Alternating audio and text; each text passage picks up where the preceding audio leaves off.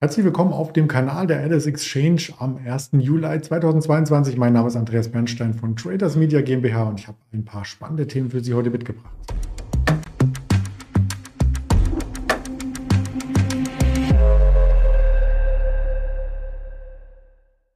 Aus aktuellem Anlass interviewe ich mich selbst. Nein, natürlich nicht, sondern ich möchte einen Marktblick darstellen am Freitag. Wir haben Monatsstart. Das ist ja immer ein Zeichen dafür, dass neue Liquidität an die Märkte kommt. Doch bevor ich mich genauer dazu äußere, natürlich der Risikohinweis. All das, was ich von mir gebe, ist meine persönliche Auffassung, meine Recherche und hat nichts mit Handelsempfehlung oder Anlageberatung zu tun, sondern soll nur als ihr Wissen als Zuschauer erweitern oder als Zuschauerin. Wir schauen als erstes auf den DAX. Der ist erst einmal negativ in den neuen Monat gestartet. Wir hatten am Freitag ja jetzt die Voraussetzung, dass der Monatswechsel stattfand. Der Juni hat sehr, sehr schlecht geschlossen, über 8% im Minus. So einen starken Abverkauf per Kalendermonat hatten wir in den letzten zwölf Monaten nicht gesehen. Und damit ist der DAX bei rund 20 Prozent Minus angesiedelt gewesen. Heute Morgen muss man sagen, denn es gab jetzt auch eine Gegenbewegung. Also zum Schlusskurs von gestern Abend, und das war der nachbörsliche Schlusskurs, bei 12.800 hat der Markt sehr, sehr schnell aufgeholt und damit auch die Kurslücke geschlossen. Und es ist in diese Kurslücke eingetreten, die wir vom Mittwoch zurückgelassen haben. Also ein sehr, sehr starker Monatsbeginn. Aber das verwundert nicht, wenn man sich hier vor Augen hält, dass natürlich erstens starke Verluste in der Vorwoche im Vormonat anstanden und zweitens wir hier selbstverständlich auch neues Kapital eben haben über ETF, Sparpläne und so weiter und so fort. Also vielleicht auch ein paar Short-Anleger, Short-engagierte Finanzinterakteure, die ihre Position glattstellen. Auch das kann vielleicht der Grund sein. Wir steigen auf alle Fälle an und der Xetra-Schluss war ja um die äh, 12.700, also noch ein Stück weit tiefer als gestern die Nachbörse, weil die Amerikaner etwas zulegen konnten. Im Gesamtbild noch keine Entwarnung und auch keine Bodenbildung zu sehen. Also ein Schlusskurs unter 13.000 am Donnerstag ist eindeutig ein negatives Zeichen. Wir hatten im März, wenn man sich das genau anschaut, zwei Tage mit Schlusskursen unter 13.000. Danach ging es wieder schnell nach oben. Der Tag danach, nachdem wir unter der 13.000 geschlossen hatten, war schon ein Plustag mit über 7% Aufschlag. Und so einen Tag vermissen wir hier. Gestern minus 1,7% im DAX nach unten, der Tag davor auch minus 1,7%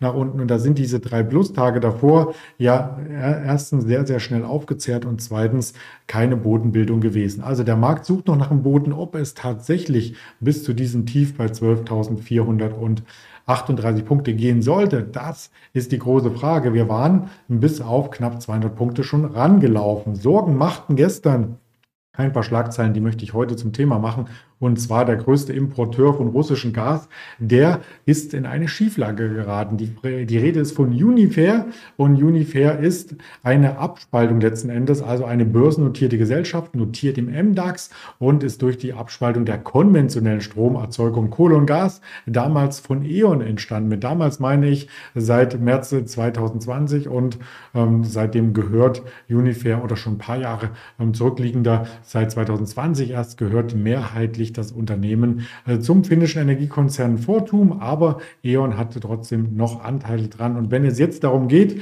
wieder die Kohle hervorzuholen als Energie Form in Deutschland, dann könnte man meinen, Unifair wird davon profitieren, aber sie haben eben das Problem, dass bei den langlaufenden Lieferverträgen, die ja teilweise Jahresverträge sind, durch die Abschaltung des russischen Erdgases Alternativen gefunden werden müssen. Denn die Vertragsbindung in Richtung der Kunden ist enorm und auch wichtig. Die können nicht einseitig gebrochen werden. Also man muss Gas liefern und wenn das russische Gas nicht kommt, muss eine Alternative ähm, gesucht werden. Die Alternativen sind mehrheitlich teurer und das führt zu einer Verknappung auf dem Erdgasmarkt und zu hohen Kosten bei Unifair. Das Unternehmen ist in Schieflage geraten, wie gesagt, und ruft den Staat auf, hier äh, zu helfen. Die Aktie ist gestern zweistellig abgestürzt, heute ein leichtes ein Kurs Plus. Wenn man sich den Chart anschaut, ist das aber nur ein Tropfen auf den heißen Stein. Das Märztief wurde bei Weitem unter ähm, unterschritten und wir sind jetzt wieder unter 15 Euro. Gestern waren wir im Tief bei 12,16 Euro, also 60.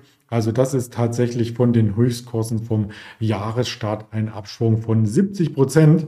Ja, und die Gaspreise auf der anderen Seite steigen weiter rasant an. Bei Verivox kann man sich das mal anschauen und kann vielleicht seine Rechnung mal gegenchecken. Es ist mehr als eine Verdopplung vom durchschnittlichen Preis, den wir halt in den letzten Jahren hatten, mit denen man jetzt kalkulieren muss. Und da ist noch kein Ende in Sicht. Der Herr Habeck hatte schon mal gesagt, man muss ein Umlagesystem entwickeln und man arbeitet mit Hochdruck daran, die Energiebranche nicht in einen Kollaps laufen zu lassen. Und was würde denn ein Kollaps bedeuten? Nicht nur Uniper wäre betroffen, sondern Uniper ist ja noch mehrheitlich von den Analysten gar nicht abgestraft worden dafür. Die Analystenratings, die kommen erst noch. Es gibt zwei Analysten, die sagen, kaufen eine, aufstocken, sieben halten, einige reduzieren und verkaufen. Aber das sind Kursziele von 30 Euro, die man hier liest, auf 12 Monatssicht. Und die Aktie ist jetzt unter 15 Euro. Also ich glaube, da kommt noch eine Anpassung. Das trifft dann die gesamte äh, Branche, wenn die äh, Absatzzahlen und auch die Ratings nach unten revidiert werden. Wir hatten gestern schon eine RWE und eine E.ON zu den stärksten Verlierern zählen müssen. Rund 5% ging es abwärts. Und wenn man sich die Aktien anschaut, E.ON als ehemalige Mutter oder als ähm, ja, derjenige, der die Werke von Uniper äh, damals betreute, ist auch stark unter Druck geraten und da zeigt sich, dass es auch einen starken Absprung gab. Diese Marke von 8 Euro halte ich jetzt charttechnisch für sehr interessant, denn wenn man in das Chartbild reingeht, hat die in den letzten Jahren mehrfach gehalten.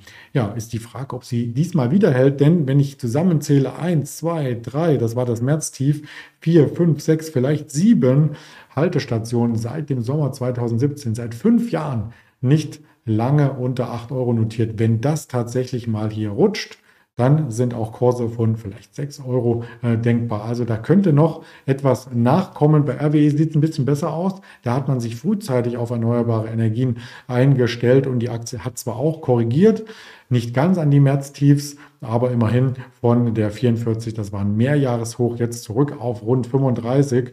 Das war auch ein ganz schöner Abschlag, den man da hinnehmen musste. Man wird sehen, was es heute Nachmittag noch Neues gibt. Wir hatten heute Vormittag schon die Verbraucherpreise aus der EU und tatsächlich der Anstieg 8,6 Prozent Inflation in der EU.